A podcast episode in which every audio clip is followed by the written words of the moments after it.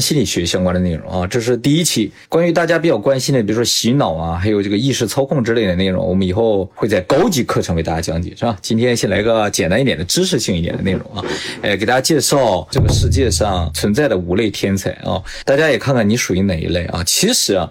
呃，咱们的订阅观众啊，都属于其中有一类的天才，这是我最后会介绍的啊。这五类天才呢，对应了五种能力啊。第一个呢，就是寻找关联性的能力啊。这种能力呢，其实就是洞察力和逻辑思维能力的一种整合啊。那么心理学上有一个测试，专门能够测试这种能力，叫做微弱关联性测试啊。微弱关联性测试，大家听这个名字也能猜出什么意思，是吧？就是给你一些毫无关系的东西，让你找到这些东西的关联性啊。呃，有些人呢是具备这。这方面比较高的能力，就是一眼看过去，他可能大概就知道这些东西有什么样的关联。那么这种能力究竟有什么用呢？其实我们现在社会的发展也好，我们很多的发明创造都基于对于原有东西的一种整合。咱们现在用手机呢，其实就是把原先的电话加上相机再下屏幕，反正各种各样的功能整合在了一起形成了电话嘛，是吧？呃，每一样东西呢并不特别，但是整合到一起之后，就成为了一个改变历史、改变人生的这么一个东西了啊！能够把没有关系的东西。结合在一起的这种能力呢，非常的重要啊。好，下一个天才的能力呢，就是洞察力啊。这个洞察力呢，就是指你能够在大量的无序的数据中寻找到你需要信息的这种能力。其实跟刚才那个关联性的能力有点像啊，但是关联性的能力是在固定的一些东西之间寻找它们的联系，而这个洞察力呢，是要在。众多的无序的数据当中寻找一个你需要的能力啊，所以更贴切的说法应该叫大海捞针的能力。那么这个能力最明显的一个表现呢，就是比如说在警方勘察现场的时候，是吧？这个非常优秀的警探呢，他到了现场扫一眼啊，大概就知道这个他需要的证物或者是他需要的一些信息在什么位置上，然后再在那个地方很快就能找到一些非常重要的线索。具有这种能力的人，其实做警探非常的好，但是有点浪费啊，可以做很多其他的事情，比如说数据分析啊，或者是一些市场分析啊。凡是跟分析有关系的这个事情，他都可以做啊。好，下一个呢就是空间思维能力啊。这个能力呢是特斯拉所具有的能力。我们以前在视频里介绍过，特斯拉它有一个特别的能力，就是它所做的实验都是在自己的大脑里完成的啊。就是他们看到任何一个物体的话，他能够在脑子里把这个物体拆开，或者是在脑子里对它进行各种各样的实验。也就是说，他脑子里有一个物理实验室啊。那么这种人其实也是适合做很多工作的，比如说建筑师是吧？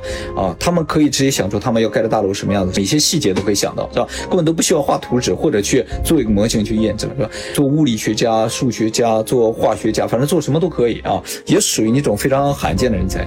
呃，目前我们已知最明显的一个例子就是特斯拉，可能冯诺依曼也属于这种类型的人才啊。对了，接下来的视频可能会提到这两位啊。好，下一个天才的能力啊，这个能力啊其实很普通，但是你在这个方面如果非常擅长的话，你可能直接就步入人生胜利组这个能力呢，就是数学能力。我知道我们很多观众可能。对数学没什么兴趣的啊，但其实呢，数学能力是可能影响你一生的。这个美国其实在七十年代的时候有做过测试啊，他们对一千六百多个男孩子和女孩子啊，然后进行了长达四十年的一个跟踪调查，发现啊，数学好的人最终都成为社会精英了啊。比如说，大部分人能拿到博士学位啊，比如说有很多人呢能成为律师、公司的高管啊，然后呢还有人拿到了比如说大学里边终身职位之类的啊。为什么数学对于人生会这么重要？其实数学啊是一种语言，它并不是数字那么简单啊，它是自然界本身就存在的一种语言。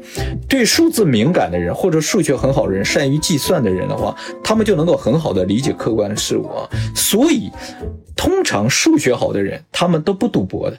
嗯，大家可能会觉得数学好的人都去赌博是吧？炒股之类的是吧？通常数学真的好的人，他们都不赌博的，就是也不炒股，也不做一些什么风险投资的。原因在于什么？就是他们很快能够理解赌博所带来的风险。我在这个影片不止一次提醒过大家，是吧？像老百姓，咱们就不要做一些投资了。如果你数学好的话，你就不要投资；如果数学不好的话，你也不要投资，对不对？原因就在这里啊。对了，我刚才说那个测试啊，所有被测试些。儿童他长大了之后呢，呃，这个数学好的人通常生活的满足度是比较高的，幸福感是比较高的。所以呢，大家如果希望自己的孩子以后有一个幸福的生活的话，可以考虑重点培养他们对数字的感觉。第五个能力啊，叫做批判思维能力啊。什么叫批判思维能力啊？就是质疑常识的能力啊。这个能力啊，大部分人都没有啊。呃，大部分人都是接受常识。那么为什么要质疑常识啊？就是因为我们所认知的常识有一部分可能不是真的常常识啊。比如说啊，我们看到太阳从东边升起这个事情啊，在两千年前的时候，人们就认为所有东西都围绕着地球转，对不对？这就是一种常识，这个常识持续了一千多年了。后来哥白尼然后说，哦，有可能是。我们围着它转，对不对？这就是一种质疑常识的能力啊。那你有这种能力的话，甚至有可能引发奇异点。所以这是五个能力中看似最平常，但却最有破坏性的一种能力啊。其实我们很多影片都是这样一个切入点，对不对？就是质疑常识啊。那么这种质疑的能力啊，是可以通过后天培养的，是吧？只要你多看老高的影片就可以了。那么这种能力对我们生活会有怎样的影响呢？这个美国加州州立大学是有做过研究的啊。他们发现拥有批判思维能力的人啊，通常一辈子都会非常的顺利，为什么呢？就是因为他们不断的质疑生活中的一些常识，所以会避免很多的麻烦。大家注意啊，麻烦通常不是由于突发事件引发，麻烦往往是由于我们认知的常识所引发。而且呢，拥有批判思维能力的人很少陷入困境，因为他们提前都想到了啊。这个我开头为什么说这个五岁抬头团的人都是天才的原因？你对这种批判思维的东西感兴趣的话，就说明你离天才已经不远了，因为你具备这样的一种思维模式啊。当然，是不是天才了，这个。也没有那么重要，重要的就是能否让自己的生活过得更愉快、更顺利一点，对不对？所以我个人认为啊，像这五个能力里面，最后这个批判思维能力还是蛮重要的，大家应该经常去质疑一些常识。好，今天节目就到这里，以后呢会给大家介绍一些更有趣的、更实用的东西，我们下期再见，拜拜。